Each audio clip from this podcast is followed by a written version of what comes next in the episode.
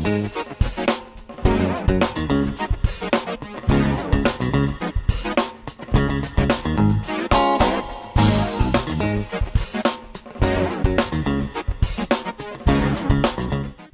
Hola, ¿qué tal? Sean bienvenidos a un nuevo episodio del podcast de San Pesqueira. El día de hoy vamos a hablar de una película que es la primera vez que veo. La invitada de hoy me hizo ver por primera vez esta película. Eh, ahorita les digo el título, pero quiero presentarles a mi invitada. Es una amiga, es una invitada muy especial, es Ámbar Pesqueira. ¿Cómo estás? Hola, hola, hola. Bienvenidos al podcast de San Pesqueira. hola, Sam, ¿cómo estás? Bien, bien. ¿Y tú? ¿Qué tal? Muy ¿Ya bien. lista? Pues sí, estoy algo nerviosa y emocionada. Vamos a hablar de la película Into the Wild. Es una película de drama, ¿no? Es como una road trip también. Sí. Es que es una película como de mucha introspección, ¿no? Sí, justo. Habla mucho de quién soy, por qué estoy aquí en esta vida, cuál es mi, mi motivo de llegar a este mundo. Sin mucha introspección. ¿Cuál dirías tú que es la, la trama principal de esta película? Yo diría que la trama principal es ¿qué hago yo aquí? ¿Cuál es mi propósito de vida? Todo el mundo nos hemos preguntado alguna vez de ¿por qué estoy aquí? ¿Cuál es mi motivo de estar aquí? ¿Mi propósito? ¿Qué es lo que tendría que estar haciendo en este mundo? Eso para mí es el trama principal. Antes de grabar el episodio, estábamos poniéndonos de acuerdo, ¿no? De la película que queríamos que, que habláramos. Y tú me decías que esta película es muy especial porque es una de las primeras películas como serias que viste, ¿no? en Sí, tu justo. vida. Y que significaba algo para ti porque también habías aprendido mucho de ella y la habías aplicado de cierta manera a tu vida, ¿no? Sí. ¿Cómo es eso? ¿Cómo es esto de que aplicaste lo de la película? Mira, la película la vi porque me la recomendó uno de mis amigos cuando estábamos en prepa. Pues yo venía de ver películas, pues de adolescentes, Harry Potter, muchas de Marvel. Entonces, siempre he sido muy curiosa en el tema de los viajes, de querer dejar todo, y decir, de aquí me quiero ir tres años a la India o a andar en África, o, ¿sabes? Siempre he sido muy curiosa. Entonces, mi amigo me dijo, ve esta película, te va a gustar. Es como un tema que a lo mejor tienes que ver. Pues sí, justo fue la primera película que vi que hablaba como de una trama muy diferente. Sí. Lemas de vida que me dejó esta película se fueron quedando tanto conmigo que al pasar los años todavía me llega la película de repente. Cuando estoy viajando, cuando estoy pensando en mi futuro, esto es lo que tengo que hacer. Fue una película que, que de una vez que vi, solamente la había visto una vez, pero me marcó tanto y se me quedaron tantas cosas y tantas vivencias que al día de hoy me sigo acordando de ella. Esta película se estrenó en 2007 y es dirigida por Sean Penn, pero la película es basada en un libro escrito en el 95 acerca de la vida de Christopher McCandless, ¿no? Sí, justa. Y esta es una historia real de este chavo que quiere emprender un viaje, ¿no? Pero es un viaje en el cual se va a conocer a sí mismo y va a conocer eso que decías, ¿no? De cuál es el verdadero propósito de su vida, por qué Sí. está aquí. Y más que nada, no quedarse con las ganas de experimentar lo que tiene en mente, porque durante toda la película, a mí lo que me gusta mucho es que está dividida como en capítulos, ¿sabes? Sí. De que el nacimiento y luego la adolescencia, la madurez, la familia y el aprendizaje Sí. que tuve en todo este viaje. Eso está muy cool porque te da un enfoque diferente en cada episodio de lo que él está haciendo, ¿no? Ujú. Entonces se va desarrollando este personaje de una manera increíble, la cual tú también vas acompañándolo en este viaje. Y también me gusta mucho cómo su hermana, que es la actriz Gina Malone, ¿no? Sí, ajá. está narrando cómo él está haciendo todas las cosas y cómo al mismo tiempo su familia que dejó atrás está sobrellevando todo esto, ¿no? Sí. La historia real es una historia fuerte. Y hay documentales, porque es una película y tiene como la trama, la trama original, pero le meten, tú sabes, le cambian algunos detallitos. Claro. En realidad, lo único que él dejó en su vida fue un diario que se llevó durante esos dos años antes de fallecer. Lo único que dejó. Entonces, en realidad no tenían como la certeza de las conversaciones, porque ya ves que en la película tiene conversaciones con muchísima gente. Sí, sí, sí. Entonces, la película toma la parte del diario y la transforma de tal manera que te haga sentir algo. Tú lo conoces desde chiquitito hasta que es un joven maduro, entonces te hace parte de su vida, te hace parte de todas las vivencias que él tuvo. Me gusta muchísimo por eso. Te envuelve, ¿no? Ajá, te envuelve totalmente. Yo la comparaba mucho con Nomadland hace poquito que la vi, porque esta película la vi ayer apenas por primera vez. Todas las películas que hemos hablado aquí en el podcast las he visto más de dos veces, Sí. ¿no? Esta es la única película que no había visto antes. Pone a pensar en muchísimas cosas, aparte tiene diálogos muy densos, tiene diálogos profundos que te hacen pensar, incluso ahí mete eh, como hasta poesía, porque él cita varios de sus autores favoritos Ajá. durante toda la película. Entonces está como diciendo ciertos diálogos de esos autores que te dejan como, "Ah, ¿qué acaba de decir? A ver, ¿qué Sí. acaba de decir? Porque te digo, es un tipo que no se quedaba con ganas de nada. Incluso recuerdas cuando quería andar por el río, No sé. no le dan el permiso, incluso le dicen, no, es que tienes que hacer una cita y van a pasar muchos años y necesitas un permiso de no sé qué. Entonces él se va y lo hace a pesar de que no tiene el permiso. Ajá. Y me gusta eso que mencionas también, que conoce muchísima gente, ¿no? Y eso está padre porque podemos como interpretar, por lo menos yo lo interpreté así la película, que sí sé que es basada en hechos reales, pero toda una vida, la vida de una persona que está llena de gente que a lo mejor no sabes cuándo es la última vez que la ves, gente que regresa después de muchos años, que ya dejaste hace mucho tiempo, pero que regresa en algún punto de tu vida, cosas que a lo mejor creíste que nunca ibas a hacer, incluso creías que ibas a regresar y nunca regresaste. Hay una escena en la película que es un diálogo. Todos los diálogos son muy profundos, pero este está platicando un personaje que se llama Wayne y Chris está hablando de todo lo que quiere hacer en su viaje. Yo me quiero ir y ya no quiero traer mi reloj, ya no quiero tener teléfono, no quiero que la gente se pueda contactar conmigo, quiero estar en la naturaleza, estar en lo salvaje, adentrarme a, a cosas diferentes. Para mí ese diálogo fue como la comparación en su cabeza de la sociedad contra lo que él tenía como idealizado como la naturaleza.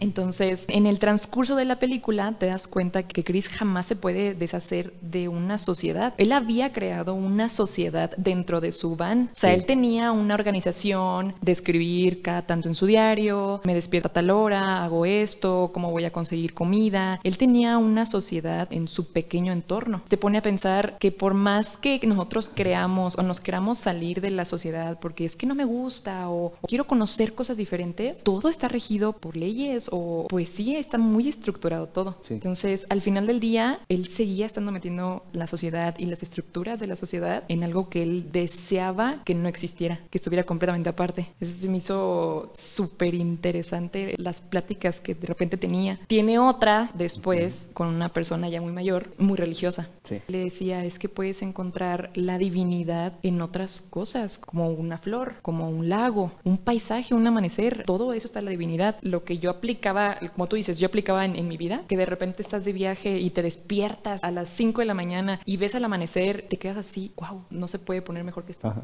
Es impresionante cómo puedes aplicar muchos detallitos de la película a tu vida, en muchos aspectos de tu vida. Sí, totalmente. La película dura dos horas y media. Sí. Cada escena te enseña algo diferente y eso es lo que me gusta. La película la podría ver varias veces. En cada ocasión le sacaría algo diferente, ¿no? Que depende del contexto en el que te encuentres Sí.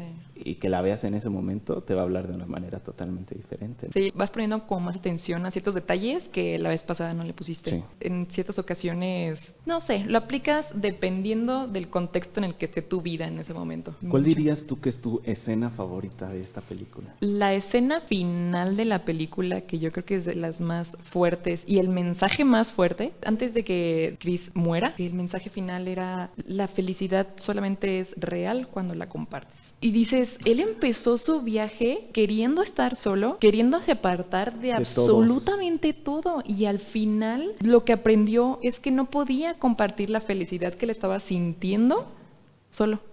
Exacto. Todos los momentos en los que había estado acompañado durante su viaje habían sido claves y los había disfrutado y había aprendido y había podido compartir todo eso porque solo no, no era lo mismo. No existía la felicidad como tal porque no podía compartirla con nadie más. Y hace como un recuento de todo lo que pasó en su viaje y que realmente lo importante no fue tanto las experiencias que tuvo, sino con quién las tuvo. Exacto. Y eso es lo que más vale durante todo su viaje, durante toda su vida. Algo que no hemos dicho es que él tenía muchos problemas familiares. Todo esto que él tomó fue a raíz de que en su familia tenía problemas con sus papás. El matrimonio de sus papás era un matrimonio muy fallido, ¿no? Que desde su niñez los veía pelear. Le hirió mucho saber que su papá tenía otra familia, ¿no? Y eso para él fue como un impacto muy grande en su vida. Y es lo que lo orilló a tomar ese tipo de decisiones de dejar a sus papás, dejar a su hermana y ni siquiera avisarles, porque fueron dos años, ¿no? En los cuales sus papás no supieron nada de él, ni su hermana. También es algo que la película quiere dar a entender, cómo cómo la niñez afecta toda la vida, ¿no? O Todas tus decisiones. Sí, lo que pasaste en la niñez